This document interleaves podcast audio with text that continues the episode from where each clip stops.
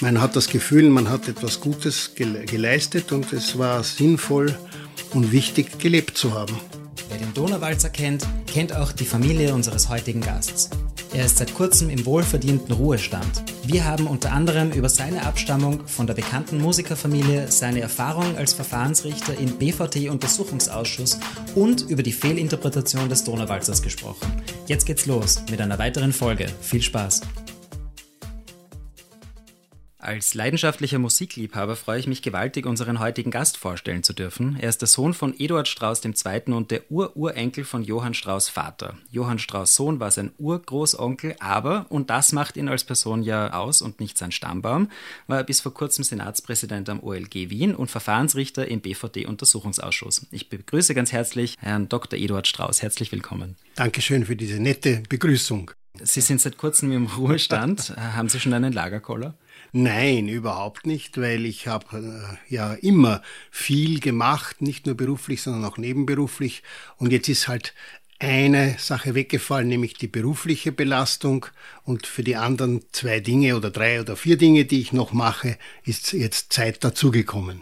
Was war Ihr Beruf? Sie haben begonnen mit der Gerichtszeit und dann sind Sie klassisch Richter geworden. Wo waren Sie da? Ja, also ich habe äh, gehe mal ein Stück zurück. Ich habe zunächst einmal Just studiert, weil ich sonst nicht wusste, was ich studieren sollte und äh, habe eigentlich nicht genau mir vorgestellt, was ich werden will. Und dann habe ich in der Gerichtspraxis drei Kernberufe des Juristen kennengelernt, nämlich den Richter, den Anwalt und den Notar.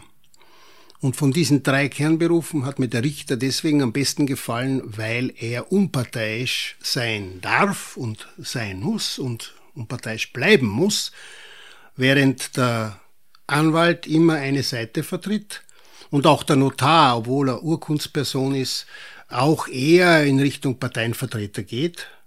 Und das hat mir eigentlich für meine Lebensplanung nicht gefallen. Ich wollte immer sagen dürfen, was ich mir denke und natürlich im Rahmen des JUS als, als Werkzeug äh, zur äh, Streitbeilegung, zur Problemlösung.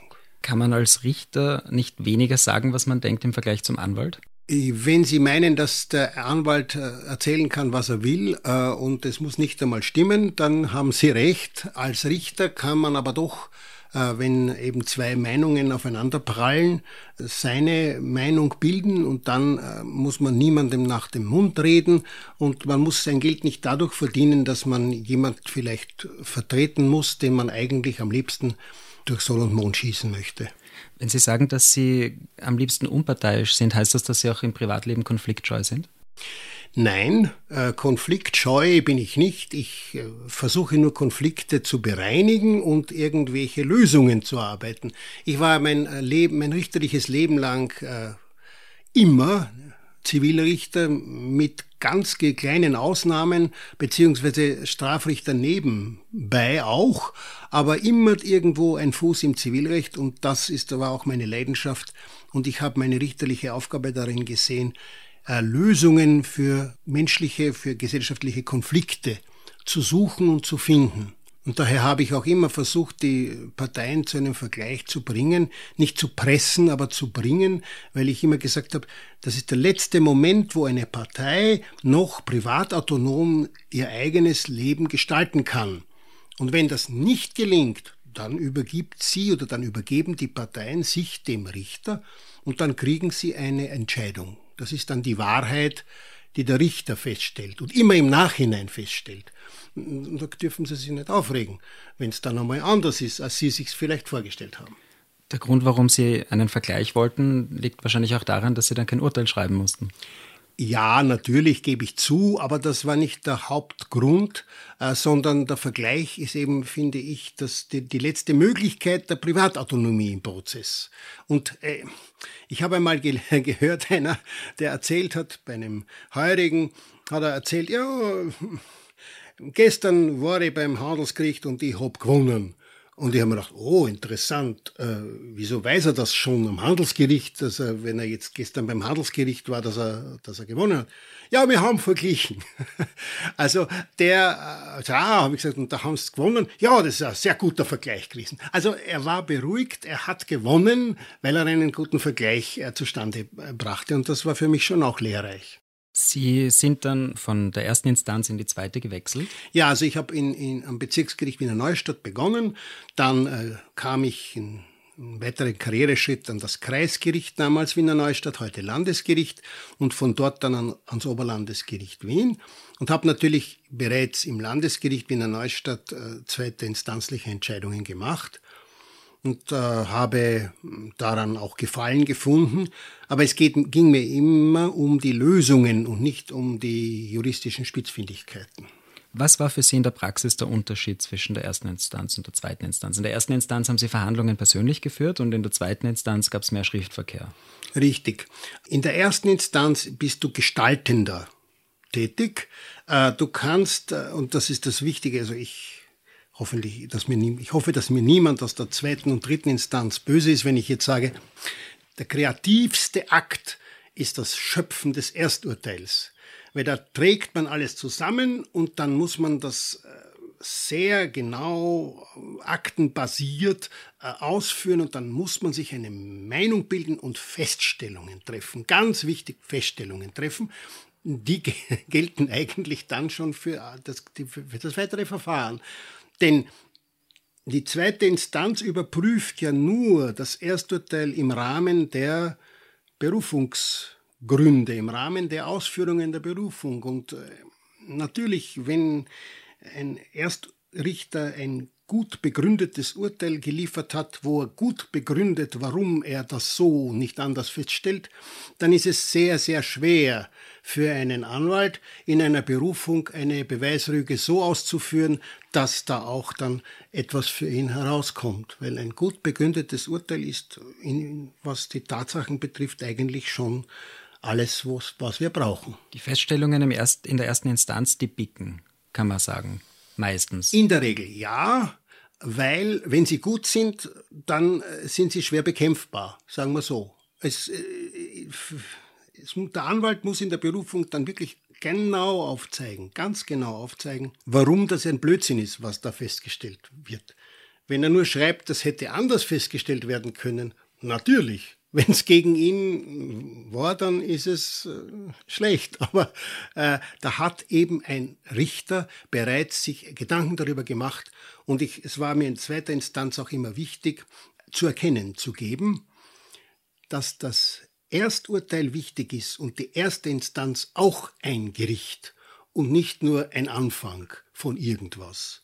Und wir sind die Durchgangsstation am Oberlandesgericht und wirklich entscheidend ist dann der oberste Gerichtshof. Nein, so ist es nicht. Es ist natürlich in vielen Momenten so, wenn der oberste Gerichtshof dann die, die letzte Instanz in der rechtlichen Beurteilung ist. Selbstverständlich. Aber es entsteht die Rechtssache bereits durch drei Instanzen eben, bereits in der ersten, zweiten dritten Instanz. Und jede Instanz ist wichtig, ist ein Gericht und es ist jedes Mal ein Urteil und nicht nix. Welche Instanz hat Ihnen mehr Spaß gemacht? Hm. Schwer zu sagen. In der ersten Instanz war ich natürlich äh, eben schöpferischer tätig, äh, nicht nur kontrollierend und ich habe natürlich äh, mehr Gestaltungsmöglichkeiten gehabt in Richtung Vergleich in Richtung ähm, Lösungsmöglichkeiten. Denn in der zweiten Instanz hast du einmal eine Lösung da liegen, die ein anderer mal gemacht hat und dann überprüfst du, wie gesagt, nur im Rahmen der Berufungsgründe und wenn die Berufung nicht besonders gut ist, na, dann ist sowieso nichts zu holen und äh, es ist äh, schwierig. Aber natürlich, es ist auf eine ho hohe Aufgabe, die zweite Instanz zu vertreten und eine, es ist wichtig auf dem Weg der Rechtssache, äh, die eben auch durch die hm, diversen Instanzen zu bringen, äh, weil äh, es ist ja oft wirklich notwendig, dass sich das drei Instanzen anschauen. Wenn Sie sich jetzt zurückerinnern an die erste Instanz und die Verhandlungen, welche Bedeutung hatte Sympathie bei Ihnen beim Schreiben eines Urteils? Ich hoffe keine. Natürlich sind wir alle Menschen, auch Richter und Richterinnen sind Menschen, Gott sei Dank. Und natürlich gibt es eine möglicherweise menschliche Präferenz für den einen oder anderen, weil er besonders freundlich ist, weil er besonders hübsch ist, was äh, auch möglich ist. Aber ich glaube, dass da muss man professionell sein und das lernen wir, glaube ich, in der Ausbildung schon auch, äh, zum Ausbildung zum Richter. Dann legt man halt den Akt zwei, drei Tage weg und dann schaut man sich ihn noch einmal an und dann versucht man wirklich ohne Ansehen der Person und der Sympathie äh, eine, eine gerechte Lösung, eine richtige Lösung zu finden. Und haben Sie es immer geschafft, objektiv zu sein, oder gibt es ein Urteil, wo Sie sagen, Sie bereuen die Entscheidung?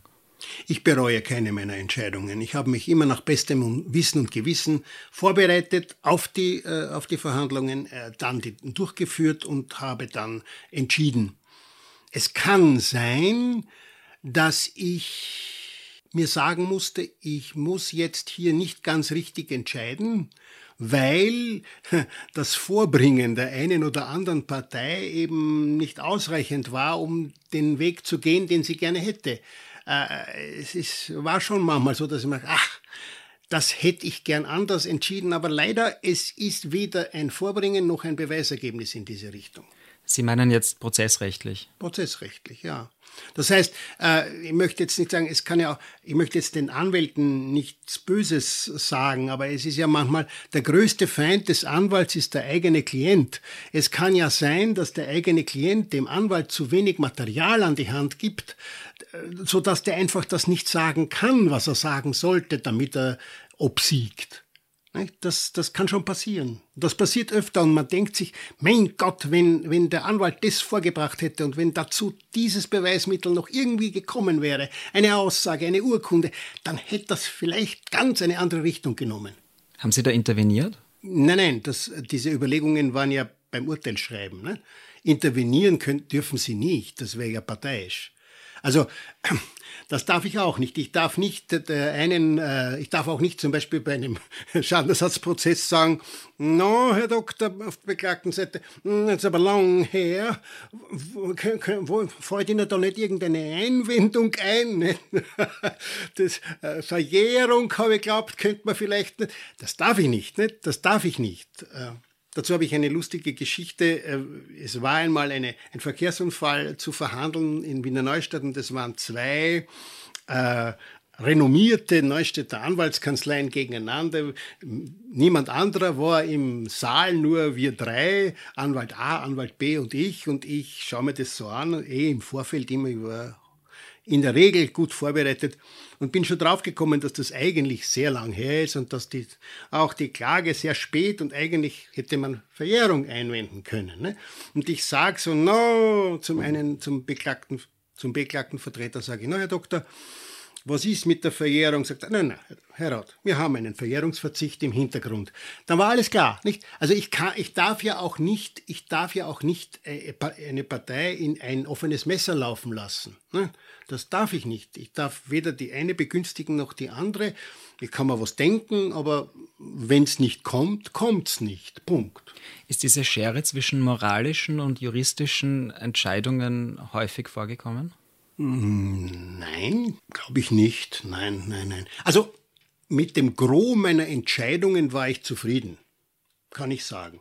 Und ich habe auch in zweiter Instanz äh, manchmal etwas äh, reparieren, wenn Sie wollen, können, wo ich mir gedacht habe, mein Gott, wo hat denn diese Erstrichterin, wo hat denn dieser Erstrichter hingeschaut und wie gibt's denn das? Und das darf doch nicht hervorkommen. Jetzt muss eine ganze Siedlung an einem See die Häuser verschieben, weil, weil, weil Dächer irgendwie über die Grenzen schauen und das ist aber schon seit 100 Jahren so und jetzt auf einmal ratzbumsfatz muss das jetzt passieren, da müsste man, das darf doch nicht so sein. Da habe ich dann schon sehr überlegt und sehr ge, ge, getüftelt und dann habe ich halt diese Entscheidung, äh, weiß nicht mehr, abgeändert oder aufgehoben und habe dann, sehr lustigerweise, äh, kam ein Kollege, äh, auch vom Oberlandesgericht zu mir ins Zimmer und sagt mir nach, nach Zustellung dieses Urteils, kommt er und sagt, Gott sei Dank, Edi, du hast so viel, die ganze Siedlung, ich habe auch dort ein Haus, die ganze Siedlung ist so glücklich, dass du das so entschieden hast.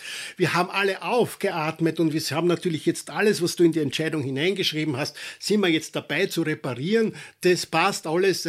Danke. Also ich war vorher nicht da, selbstverständlich, um dich nicht zu beeinflussen, aber jetzt Gott sei Dank. Also das war schon sehr lustig. Es ist dann befriedigend. Ja, sehr befriedigend, sehr befriedigend. Es ist, es äh, ist auch sehr befriedigend, wenn eine, wenn eine Partei einen anruft und sagt, äh, sagen Sie, ähm, jetzt habe ich das Urteil gekriegt, wie, wie kann ich denn das jetzt bekämpfen? Ne?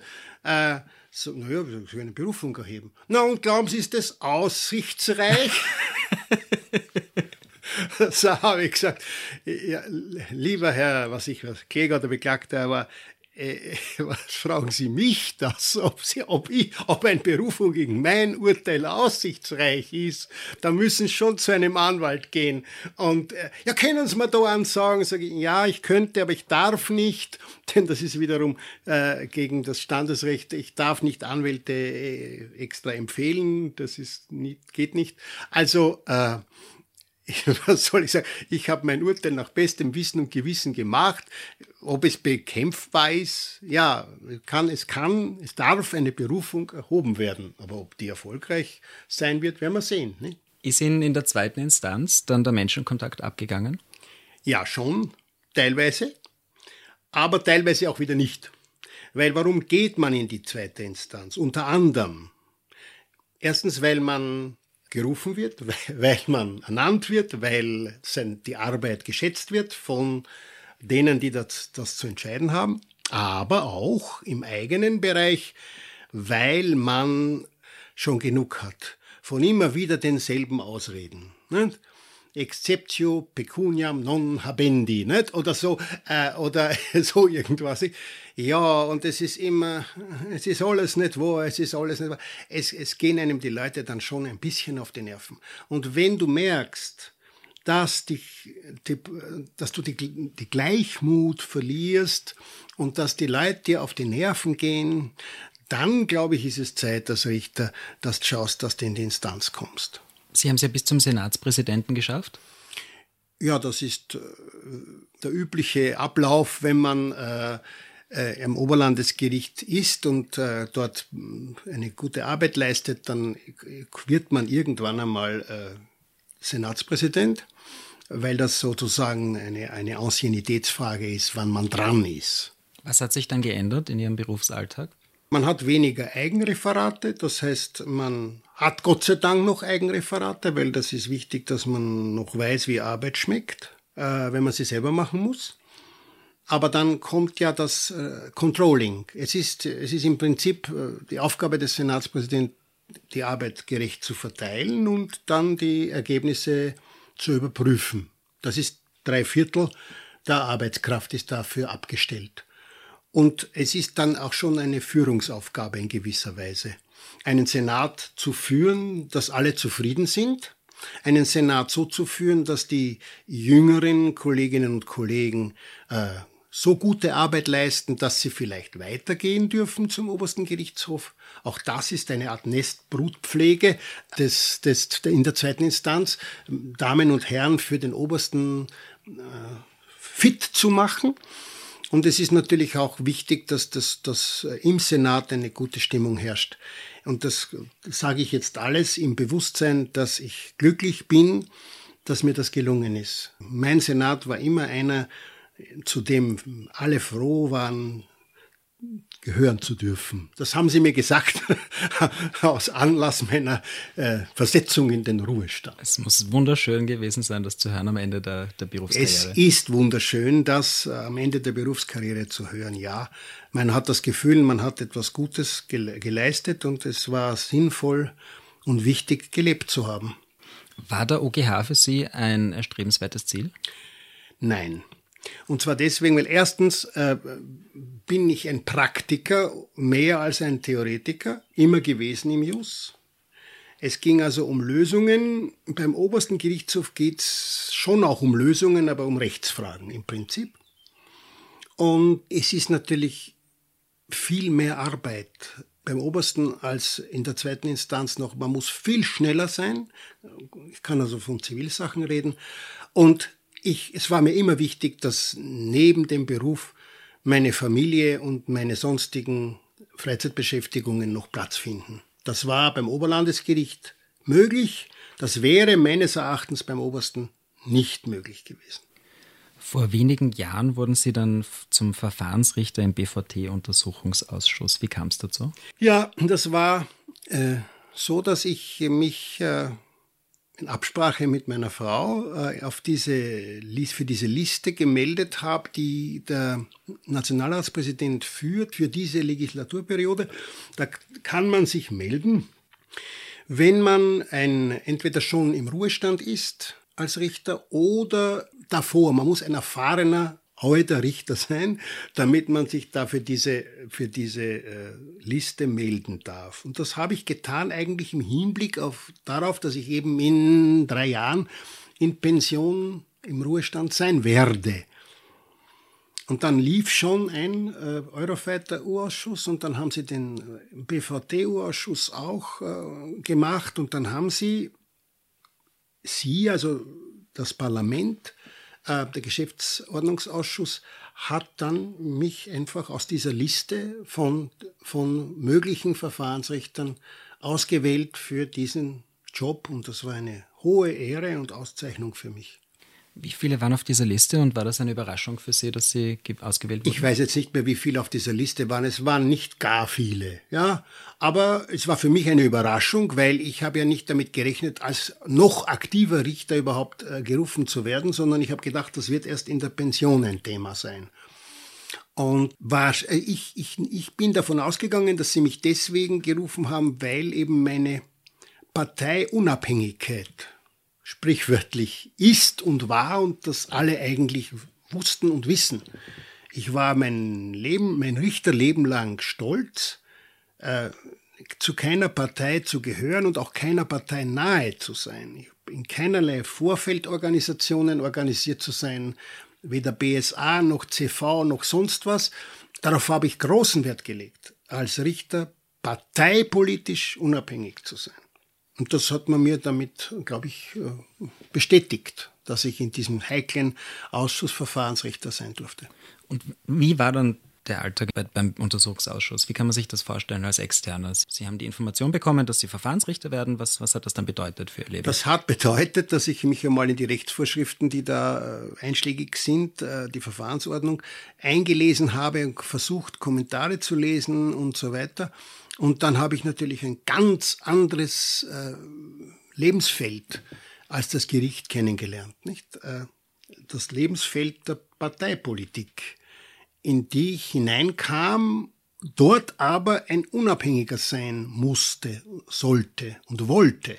Ich habe hab mich bemüht, aber natürlich, äh, als das Ergebnis hat natürlich schon vielleicht manche erbost oder gewundert, aber das ist es. Ich meine, das, das passiert im gerichtlichen Alltag auch, wenn eine Partei verliert. Dann ist sie in der Regel erbost. Ist das dann vergleichbar mit einem, mit einem Verfahren vor Gericht? Mm, nein, oder vielleicht doch äh, als Mehrparteienverfahren. Gibt es ja auch beim Gericht Mehrparteienverfahren mit verschiedenen, diametral verschiedenen Interessen oft. Nicht? Aber der Verfahrensrichter ist ja nur mehr oder minder der Aufpasser das Ausschussverfahren betreiben die politischen Parteien. Und das ist ganz anders. Es ist nicht der Verfahrensrichter, der äh, die Sache leitet, sondern es leitet der Präsident des Nationalrats. Es leitet der Präsident des Nationalrats und in seiner Vertretung, in meinem Fall, die erste Präsidentin, die Vizepräsidentin des Nationalrats, Doris Bures, äh, die ist die Chefin im Ring gewesen, ich war nur der juristische Berater. Und schwierig war es deswegen, weil ich als Zivilist nicht sehr gewöhnt war, äh, sozusagen am Ende einer Verhandlung aufzustehen und ein Urteil zu verkünden. Und dort war es halt immer so, dass äh, plötzlich Probleme aufkamen, die plötzlich gelöst werden mussten. Ob ich das immer richtig gemacht habe, weiß ich nicht. Ich habe mich sehr bemüht und hatte ein relativ gutes äh, Zeugnis dazu bekommen. kamen Menschen mit unmoralischen Angeboten auf Sie zu? Überhaupt nichts. Nein, mein ganzes richterliches Leben nicht. Einmal hat mich einer angerufen am Bezirksgericht noch und hat gesagt, Wissen Sie, ich kenne nämlich den Landeshauptmann. Sag ich, ach, Sie kennen den Landeshauptmann, das ist schön für Sie. Ah, so ist es? Sage ich, genau so ist es. Und habe wieder aufgelegt. Ne? also ich kenne nämlich den Landeshauptmann. Ja, also das war, glaube ich, das einzige ich weiß nicht, es war nicht einmal ein unmoralisches Angebot, es war nur der Versuch. Eine einer, Scheindrohung. Eine Scheindrohung, die mich überhaupt zum Fürchten gebracht hat. Nein. Hat der Ausschuss Sie zu einer Person öffentlichen Interesses gemacht? Damals vielleicht, in kurzer Zeit, aber das, da wächst auch schon Gras drüber. Aber es, ich weiß, dass natürlich äh, die Reform des BVT jetzt ansteht und da sind vielleicht auch einige Ergebnisse des Ausschusses in diese Reformbestrebungen eingeflossen. Das wäre gut, weil das, es war mein Bestreben, dass der Ausschuss ein sinnvolles Ergebnis bringt. Und ich glaube, das hat es. Das hat er. Der Ausschuss hatte ein sinnvolles Ergebnis und war nicht nur hinausgeschmissenes Steuergeld. Sicher nicht. Sie sind, das ist das Triumvirat Ihrer juristischen Karriere, auch Mitglied im Juristenverband und nicht nur Mitglied, sondern Sie sitzen auch im Präsidium. Seit wann tun Sie das? Mein Gott, das weiß ich jetzt gar nicht, seit wann ich das tue. Seit einigen Jahren tue ich das und äh, bin sozusagen das Bindeglied zwischen dem alten und dem neuen Präsidium des Juristenverbands. Ja. Und äh, Sie sind auch ein bisschen eine Vertretung der Richterinteressen im Juristenverband? Ja, ich bin, ich bin im Juristenverband äh, der Obmann dieses, dieses äh, Verbandsteils der Richter und äh, dieser Kurie sozusagen. Und äh, ja, das ist eine auch gute und ehrenvolle Aufgabe, weil es eben, weil der Juristenverband eben die Möglichkeit gibt, eine Zusammenschau der juristischen Berufe äh, zu geben und äh, Interessenvertretungen zu, zusammenzubringen und auch äh, interessante äh, Themen aufzugreifen, die für alle juristisch Tätigen interessant sind. Ein bisschen über den Tellerrand zu schauen. Inwiefern vertreten Sie die Interessen der Richter? Ich bemühe mich, äh, Dinge ins Leben zu rufen oder, oder zu unterstützen, wenn die Veranstaltungssektion sozusagen Veranstaltungen macht dass mir, dass auch Veranstaltungen gemacht werden, die für Richter, Staatsanwälte von Interesse sind. Das, glaube ich, das tun wir. Ja. Ich habe mit Ihrem Kollegen Dr. Scheuwim auch schon geredet, der jetzt Präsident ist vom Juristenverband. Ja. Der war auch schon längere Zeit Mitglied und ist auch schon längere Zeit im Präsidium. Wie so kam es dazu? Was, was ist da passiert damals? Das ist ein, ein, ein großes medial ausgetragenes Thema gewesen? Ja, es war ein großes medial ausgetragenes Thema und ich habe äh, für meine Äußerungen dazu, für meine medialen Äußerungen dazu auch schon eine Privatanklage bekommen, die Gott sei Dank zu Ende gegangen ist und das Verfahren wurde eingestellt. Also Dazu möchte ich mich jetzt nicht äußern, damit ich nicht wieder eine Privatanklage bekomme, weil ich in einem Medium irgendwas sage. Ich sage nur so viel und das kann ich sagen, ohne dass mir wer was äh, ans Zeug flicken kann.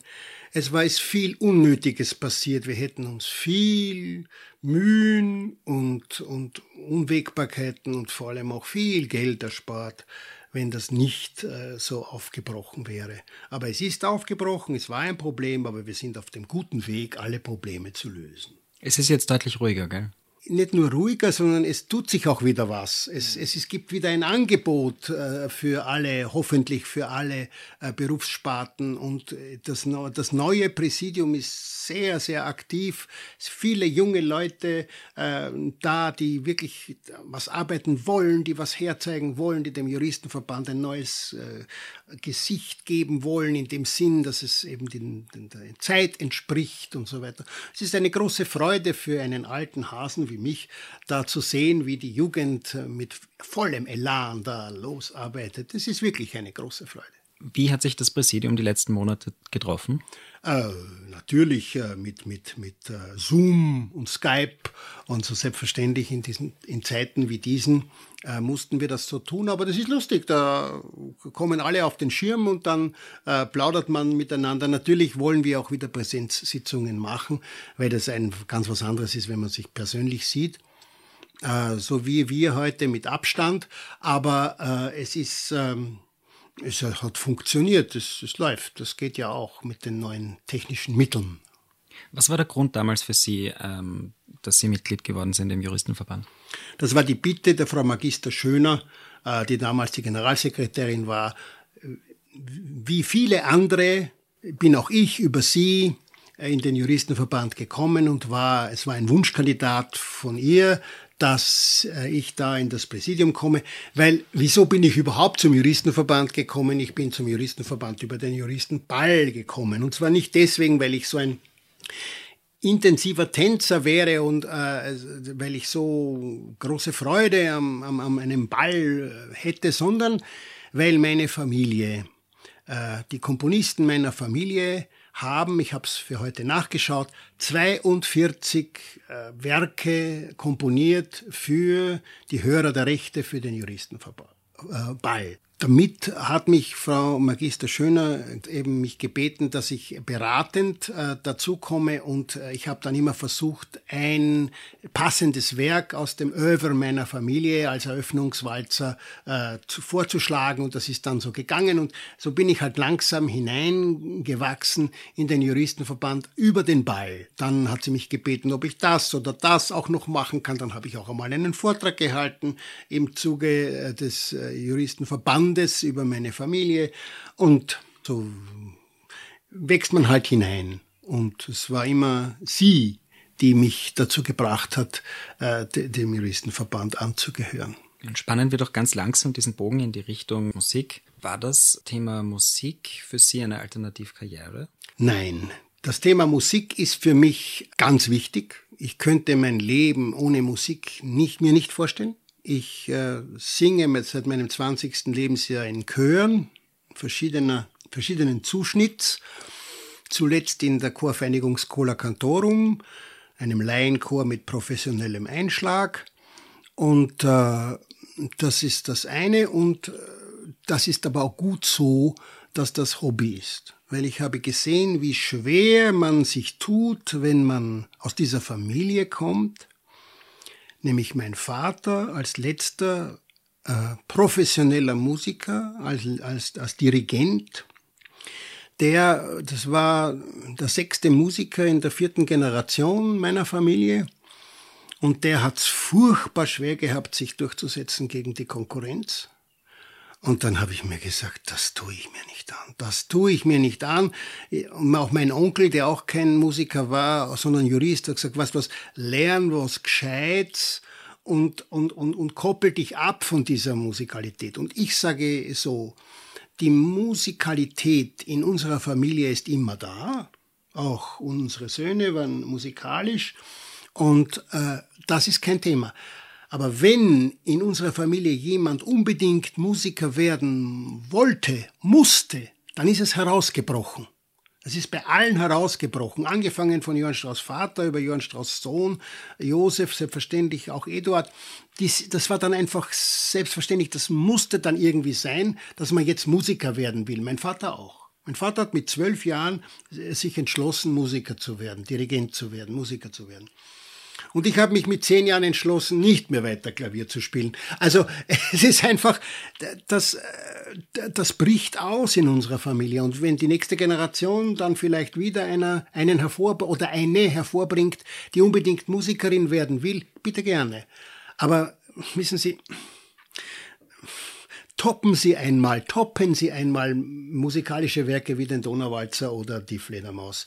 Das ist schwer und äh, nachschaffend, nachschlagend sozusagen zu sein, ist auch schwer, weil mit Strauß wollen ja viele ihr Geld verdienen. Und das, da tut man sich dann als Strauß sehr schwer, weil man muss auf jeden Fall top sein, top.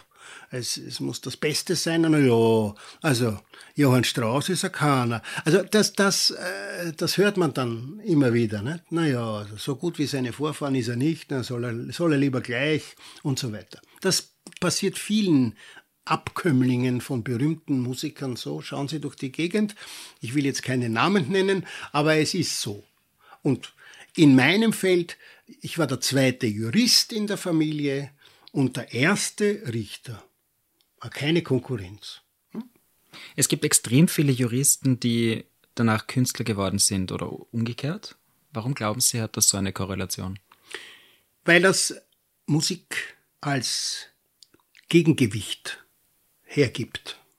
Es, Musik ist wie andere Freizeitbeschäftigungen äh, sehr gut geeignet, äh, auszugleichen dieses Spröde in der, in der Juristerei, dieses äh, Gesetzes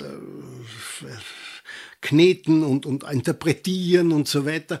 Und dann schaust, ja, jetzt brauchst du, brauchst, wenn man als Jurist in dieser Arbeit verhaftet ist, dass man halt äh, Gesetze interpretiert, Entscheidungen studiert und anpasst und das ganze, dieser ganze wichtige Vorgang, dann hat man, braucht man etwas, was den Geist eröffnet, was, was offen macht, was, was, was gut ist, was, was angenehm ist, was vielleicht auch sozial einen weiterbringt, weil die Richterei ist schon eine sehr einsame Geschichte. Man sitzt als Erstrichter über seinen Akten, vielleicht auch mal elektronisch, sitzt man an zwei Bildschirmen und das ist es und du bist allein. Und auch in der Instanz, natürlich hast du den Senat, aber der Senat kommt ja nicht wegen jedem Akt zusammen. Es geht ja oft per Rollam und du sitzt in deinem Kammerl und machst deine Entwürfe, das ist sehr einsam.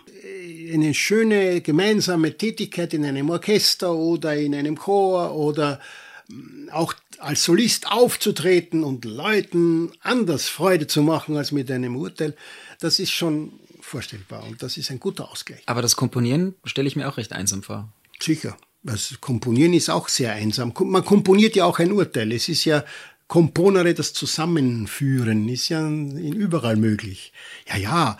Und das ist ja auch was anderes. Äh, wenn Sie sagen, Komponist zu sein, das ist auch etwas, was in einem schlummert, so wie Schriftsteller zu sein. Das ist, ich muss schreiben, ich muss komponieren, um, um, um ich selbst zu sein. Ich muss, das muss raus, nicht?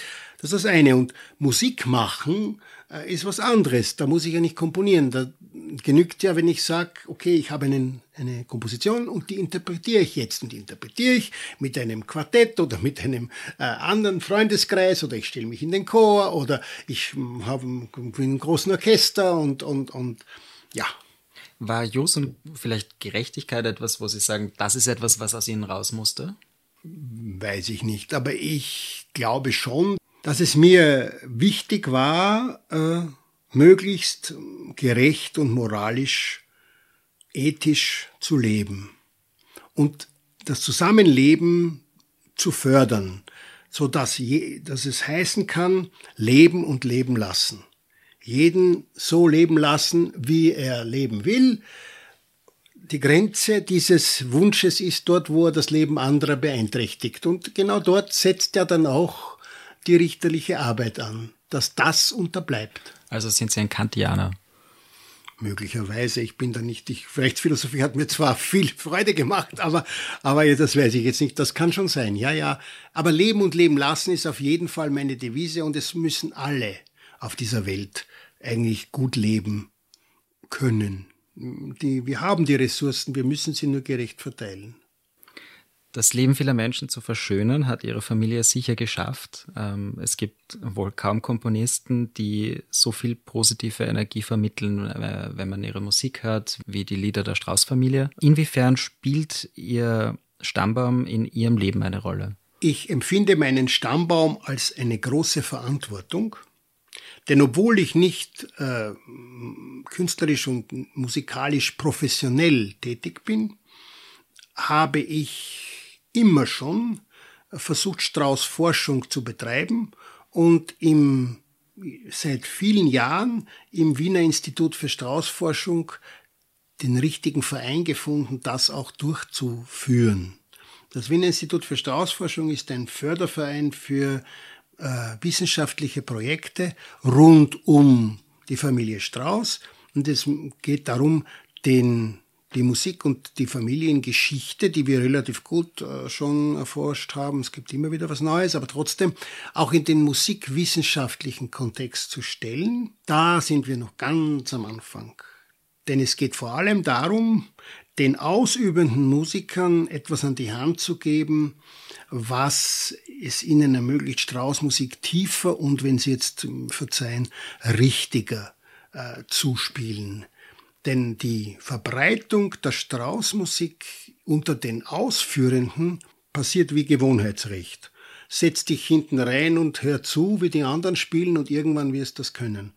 Das ist meines Erachtens viel zu wenig. Sie spielen da insbesondere auf den Donauwalzer an. Ja, das ist ein, ein wunderbares Schaubeispiel, äh, wie das ist. Aber das ist nur so das bekannteste Werk. Es geht auch mit dem Radetzky-Marsch genauso. Äh, da gibt's also auch. Äh, der Donauwalzer wird meines Erachtens immer insoweit falsch interpretiert, als die guten Dirigenten der Neujahrskonzerte nicht den Text im Hinterkopf haben. Man muss den Text im Hinterkopf haben.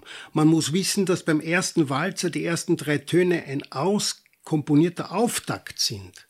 Das kann, das darf nicht so, so, so langsam anschwellen. Das muss mit dem Stress auf den, auf die erste Viertel des zweiten Taktes hin. Da, da, da, ba, nicht? Das muss es sein und nicht äh, dieses irgendwie so dahingelabere. Es gehört, äh, es, der Text heißt Wiener seid froh. Oho, wieso? nur so blickt nur um. Ich bitte, warum? Ein Schimmer des Lichts. Wir sehen noch nichts. Ja, das, das, das gehört diese, dieses, dieses Hin und Her zwischen dem äh, den ersten Besten, den Tenören. Äh, das muss äh, im Original, muss dann auch in die instrumentale äh, Musik hinübergebracht werden. Es muss, das ist ein, ein, ein witziger, ein, ein, ein sarkastischer Walzer, der gehört da so gespielt. Also ist es nicht spielerisch genug? Ja, es ist nicht spielerisch genug. Und Johann Strauss Sohn insbesondere und aber auch Josef haben immer so in, in, in Gegensätzen komponiert. Immer in Gegensätzen komponiert. Das äh, schreiben sie auch, schreibt er auch einmal einem, einem Verleger, der ihm irgendwas vorlegt, das ist kein Wiener Walzer, das ist viel zu wenig äh, äh Gegenpoligkeit, nicht? Also es ist immer ein Hin und Her, ein, ein, ein rasches, ein langsames, ein, ein, ein, ein augenzwinkerndes, wieder ein, ein etwas elegisches und so. Es, es ist ein Hin und Her sonst ist ja Fahrt. Und ich, mein Problem ist, dass mm, die meisten Strauß-Konzerte sind Fahrt. Sie sind nicht so, dass man das Gefühl hat, jetzt musst du aufspringen und tanzen.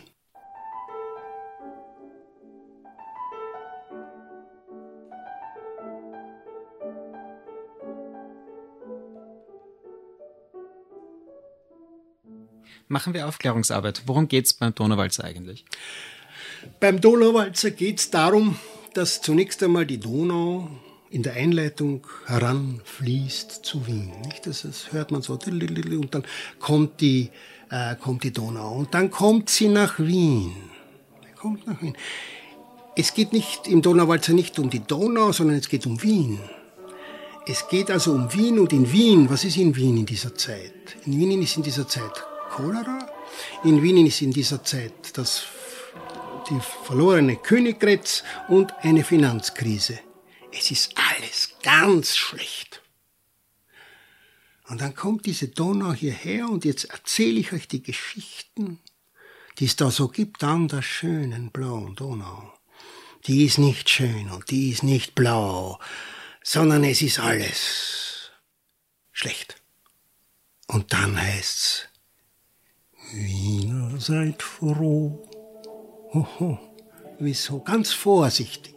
Ja, wieso ist das jetzt? Was ist jetzt?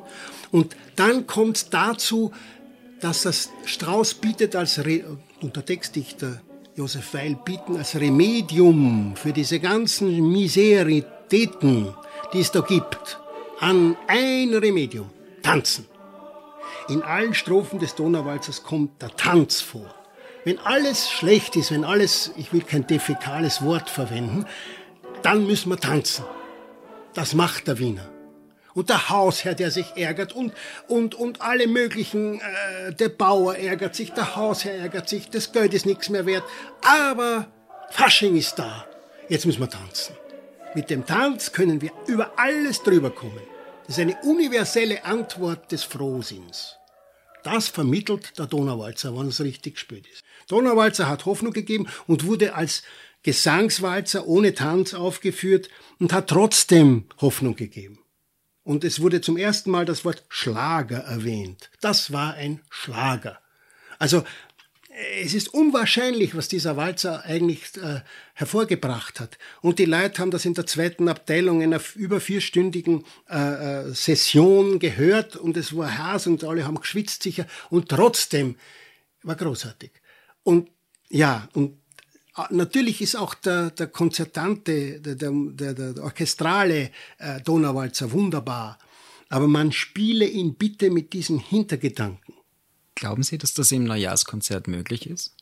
Das, das erwarten die Leute ja nicht, oder? Ja, was die Leute erwarten. Die Leute erwarten immer dasselbe. Das, das, das muss ja mal was anderes auch sein dürfen. Ich würde mich nicht daran orientieren, was die Leute vom Neujahrskonzert erwarten. Ich würde mich daraus, danach orientieren, was die Musik erwartet und was ich mir erwarte von einem Walzer von meiner Familie. Haben Sie mit dem Musikverein Kontakt aufgenommen?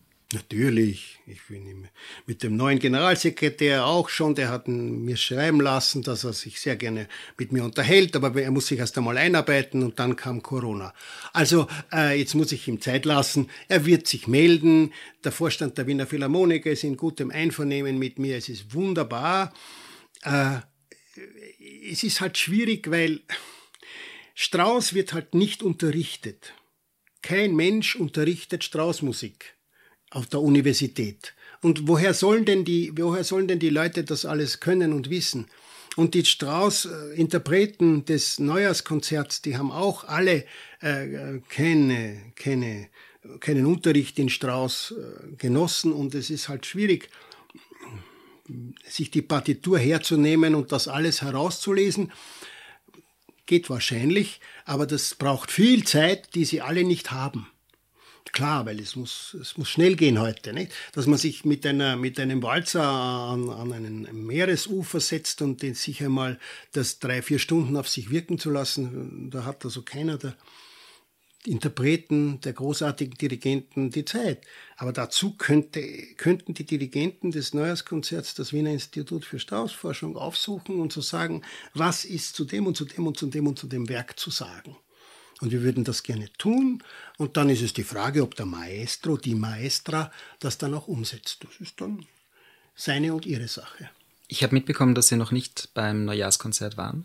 Ist das richtig? Einmal. Vor vielen, vielen Jahren habe ich mir eine Karte kaufen dürfen. Hab ich, dann habe ich den Präsidenten, damaligen Chairman of the Johann Strauss Society of Great Britain ins Neujahrskonzert eingeladen. Ich weiß nicht, wie viele Jahre das schon her ist da durfte ich dann zwei Karten haben, ja. Und konnten Sie es trotzdem genießen? Ich, ja, natürlich, weil, muss ich sagen, weil es ist natürlich live, ist es schon schön, äh, schon schön. Nicht? Und man kann sich ertragen lassen von der Musik meiner Familie. Man, ich kann, kann ja auch einmal meinen Kritikaster ausschalten und äh, mich einfach schwingen lassen. Wissen Sie, das größte Problem bei diesen ganzen Interpretationen ist doch das, dass die alle, alle Interpreten äh, in, den, in, der, in der kleinen Probenzeit, die sie haben, äh, probieren die großen melodischen Bögen, die die Musik ja hat. Aber glaube ich, kein einziger Neujahrskonzertdirigent in den letzten Jahren hat einmal gesagt, so, Schluss, und wir probieren nur die nachschlagenden Instrumente. Also das Wum und das Da-Da damit es kein Umtata wird, sondern dass jeder weiß, was er tut. Es ist ja, das ist ja ganz wichtig. Wum, da, da, wum? Das, das da, da ist auch wichtig. Und das müsst, das ist nicht, das ist nicht irgendwas, wo man mit einem Bogen über ein Instrument streicht, äh, äh, macht, sondern das muss vom Solarplexus kommen. Das muss auch einmal den, den, den, den Instrumenten, die die Melodie spielen, klar werden, was da unten passiert, die, der Rhythmusgruppe. Und der Rhythmusgruppe muss klar werden, was spielen wir eigentlich. Dort spielt sich der Walzer ab. Dort muss er ziehen und nicht stoßen. Und, und das alles, das gehört probiert. Das gehört probiert. Dann äh, ist Fahrt, ich weiß schon. Aber das gehört einmal wirklich auch mit, von großen Musikern äh, durchprobiert. Und dann kann man wunderbar die Melodie drüber setzen. Und dann kann man schwelgen in dem Walzer, wenn die Rhythmusgruppe weiß, was sie tut. Tragen Sie diese Ideologie in Ihre Chöre mit, von denen Sie geredet haben? Ja, natürlich. Wir versuchen das und mein Chor, äh, den ich, also Schola Cantorum, wo ich Präsident bin, die habe ich natürlich das schon dazu genötigt, äh, äh, Strauss zu singen und, und, und Donauwalzer zu singen. Und ich habe mit dem Chorleiter Jerzy Nowak, der von der Ballettszene kommt und natürlich ein fantastischer Rhythmiker ist, habe ich da einen kongenialen Partner, der das genau versteht, worum es da geht und gesagt, ja, darf ich vielleicht doch ein bisschen anhalten bei Wiener, seid froh. Ja, aber es darf nicht Wiener, seid froh sein, sondern es muss doch immer Wiener, seid froh sein, nicht? Das, äh, ja, das natürlich, die, die wissen das schon, dass sie das hin und wieder müssen, aber das ist natürlich nur hin und wieder. Diese Chöre sind äh, Auffangbeck für die Wiener Sängerknaben? Nein, nein, nein, nein, nein. Äh, weiß nicht, ob wir irgendeinen. Die Wiener Sängerknaben haben ja auch ihren eigenen äh, Chor mit den, mit den Ausgeschiedenen. Äh, aber nein, nein, nein, nein. Wir sind äh, ein Freelanced Chor, wo jeder dazukommen kann, der will, der singen kann ein bisschen und der vor allem nachsingen kann. Äh, das machen wir, das überprüfen wir schon dass man einen Dreiklang auch nachsingen kann, rauf und runter und, äh, und sonst Liebe zur Musik und ein bisschen Noten lesen oder zumindest Noten buchstabieren sollte man können. Also die Leidenschaft kompensiert das Können am Anfang. Natürlich. Jede Chorprobe lernt man äh, sein Ohr, sein Gehör zuhören. Wichtig, das ist einer der wichtigsten Bedingungen für einen Chorsänger ist zuhören. Auf den Nachbarn und auf alle anderen. Und wenn man chorisch hört, wie ich Gott sei Dank, dann weiß man auch, wo man sich hinsetzt, wo man hingehört in der Harmonie und dann ist es ein wunderschönes Erlebnis. Sagen Sie, diesen Familienstammbaum zu haben, das muss eine gewaltige Verantwortung sein. Hatten Sie jemals das Problem damit, dass Sie nicht als eigenständiger Mensch wahrgenommen werden, sondern eher als, ah, das ist ja der Nachfahre von? Was, was für Sie schwierig, dass Sie eine, eine Abgrenzung für Sie selbst als Persönlichkeit gefunden haben? Hat Sie das manchmal vielleicht sogar genervt, weil Sie eigentlich viel eher über sich reden wollten als über Ihre Familiengeschichte? Nein, überhaupt nicht. Ich, äh, im Gegenteil, es ist ja so, dass ich meistens im Ausland äh, wahrgenommen werde als Strauß nachkomme. Und da bin ich ja im Ausland, war ich ja meistens in meinen Urlauben. Also äh, habe ich eh Zeit gehabt dafür, dort nur Strauß zu sein. Und in Österreich ist es ja genau umgekehrt. Äh, in, äh, wenn ich im, im Ausland sage, mein Name ist Eduard Strauß, ah, Herr Strauß, äh, Sie sind vielleicht verwandt, nicht? Ja, ja, oh, ich freue mich, Sie kennenzulernen. Und in Wien, Strauß? Doch nicht etwa verwandt. Das kommt so mit, das kann ja nicht sein. Nicht? Äh, das ist so, so gleich negativ besetzt. Nicht? Und, oh ja, ich bin doch verwandt. Ach so, aha, na interessant, habe ich nicht gewusst. Nicht? Äh, weil in den meisten Biografien äh, endet, die meisten Biografien enden im 3. Juni 1899 oder ein bisschen drüber, wenn Johann Strauss Sohn stirbt und dann ist aus. Nicht?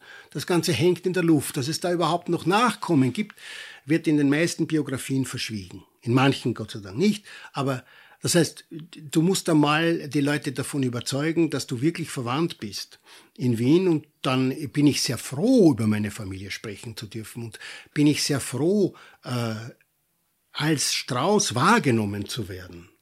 Also umgekehrt, dass Sie sagen, äh, es ist, und als Richter war es egal. Gott sei Dank. Wie stehen Sie zu André Rieu? Er gilt ja oft als Leiter des modernen Johann Strauss Orchesters, äh, interpretiert auf der ganzen Welt mit einem Ensemble an, an Tänzern und, und, und schafft es, diesen Namen durchaus auch in Kreise zu bringen, die vielleicht ansonsten nichts damit zu tun haben.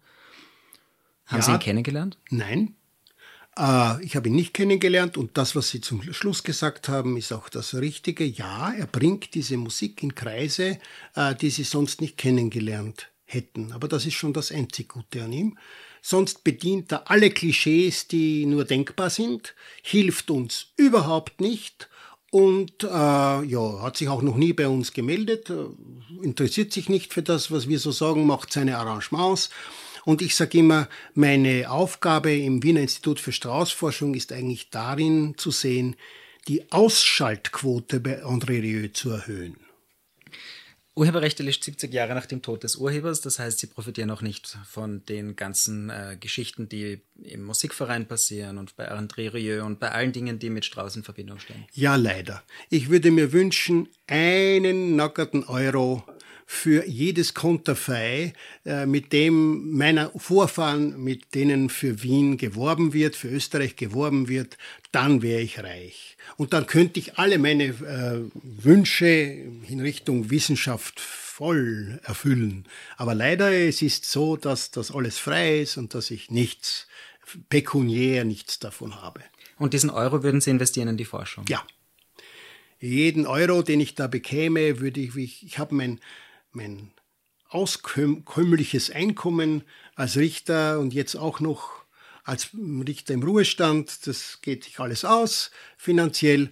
Ich brauche den Euro nicht für mich, aber ich würde jeden Euro, jeden Cent, den ich äh, für eine, die Straußforschung irgendwie lukrieren könnte, über diese meine Familie, würde ich da in diese Aufgabe reinstecken, ein, wie, wirklich ein, wie nicht nur einen Verein zu haben, sondern ein Institut für Straußforschung zu gründen, wo wir einen einen oder eine oder mehrere äh, Musikwissenschaftler, Musikwissenschaftlerinnen an, zu einem guten Gehalt anstellen können, die da beginnen einmal hineinzugraben. Es ist eine Sisyphusarbeit, es ist so viel zu tun, das ist Arbeit für Generationen.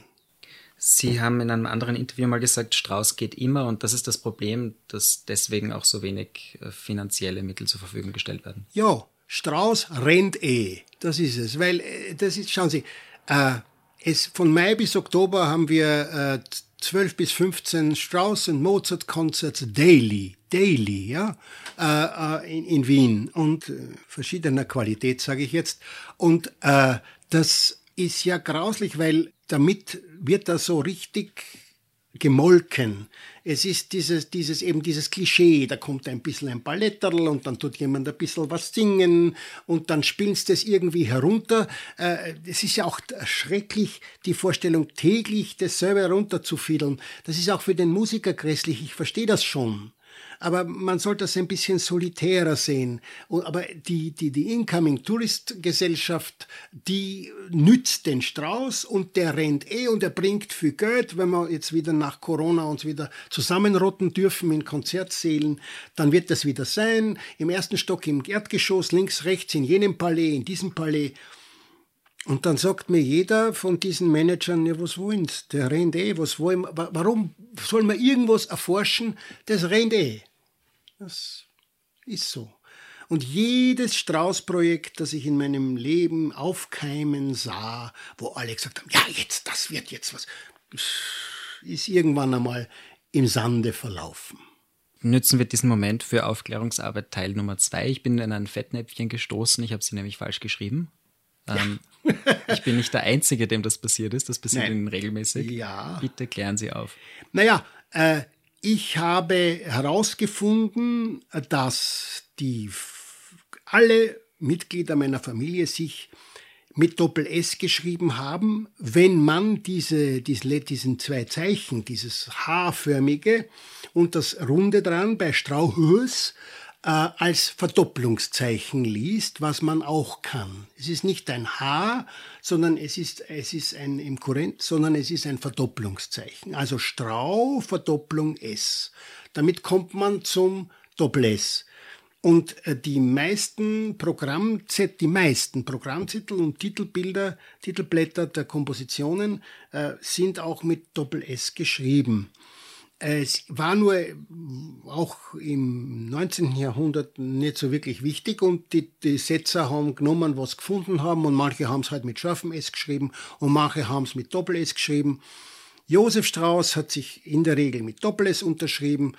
Der einzige, der sich mit scharfem S unterschrieben hat, war mein Urgroßvater Eduard. Aber in seinem hundertseitigen Testament hat er den Schreiber des Testaments den Namen immer mit Doppel-S schreiben lassen. Also wir kommen wieder zum Doppel-S. Und es gibt auch Dokumente vom Vater von Richard Strauß, der mit uns nichts zu tun hat, mit scharfem S. Also diese, dieses Diktum, na ja, der Richard, den schreibt man mit Doppel und den Johann schreibt man mit scharfem und den Oskar schreibt man mit runden S. Von diesem Diktum ist nur eines richtig. Den Oskar schreibt man mit runden S. Und alle anderen, äh, es hat sich halt eingebürgert, dass man Richard mit Doppel-S schreibt und damit man, damit man ihn dann vom, von meiner Familie unterscheidet.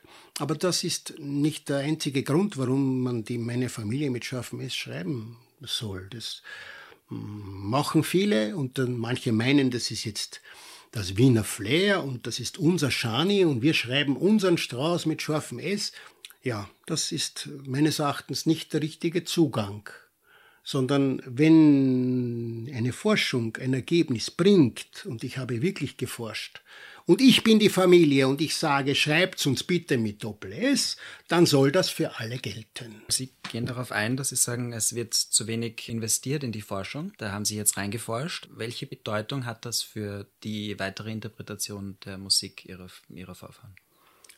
Das hat, wie man sie schreibt, das ist eigentlich für die Interpretation Gott sei Dank wurscht. Äh, man hört ja auch nicht, äh, wenn man Strauß mit scharfem S sagt das hört man nicht. Das, man hört es aber zum Beispiel bei Soupé. Soupé sagen alle, aber wenn Sie nach Gars am Camp ins Soupé-Museum gehen, dann werden Sie sehen, dass der ein Accent Graf schreibt. Soupé. Der kommt aus Italien, italienischen Soupé de Melli und das ist selbstverständlich ein Soupé und kein Soupé. Aber den Grabstein in, in Wien finden Sie dann wieder mit dem Soupé, weil da haben wir alles frankophoniert. Ja, also es ändert auch nichts an der Interpretation. Für mich ist das nur ein Zeichen. Wer sich für Neues interessiert, wird auch so kleine Forschungssplitter dankend annehmen. Es ist eine Geisteshaltung, die hier zum, zum Ausdruck kommt für mich. Ich, ich, ich sage nicht, dass durch die Schreibweise äh, meines Namens ein Takt schöner gespielt wird. Nein, aber die Schreibweise, wenn das jemand annimmt, dann ist er für Neues offen. Und wir brauchen Menschen, die für neue Ergebnisse offen sind. Mehr soll das nicht sagen. Das sind fast schon wunderschöne Schlussworte eigentlich. Gern. Kann man ja auch so machen, ja.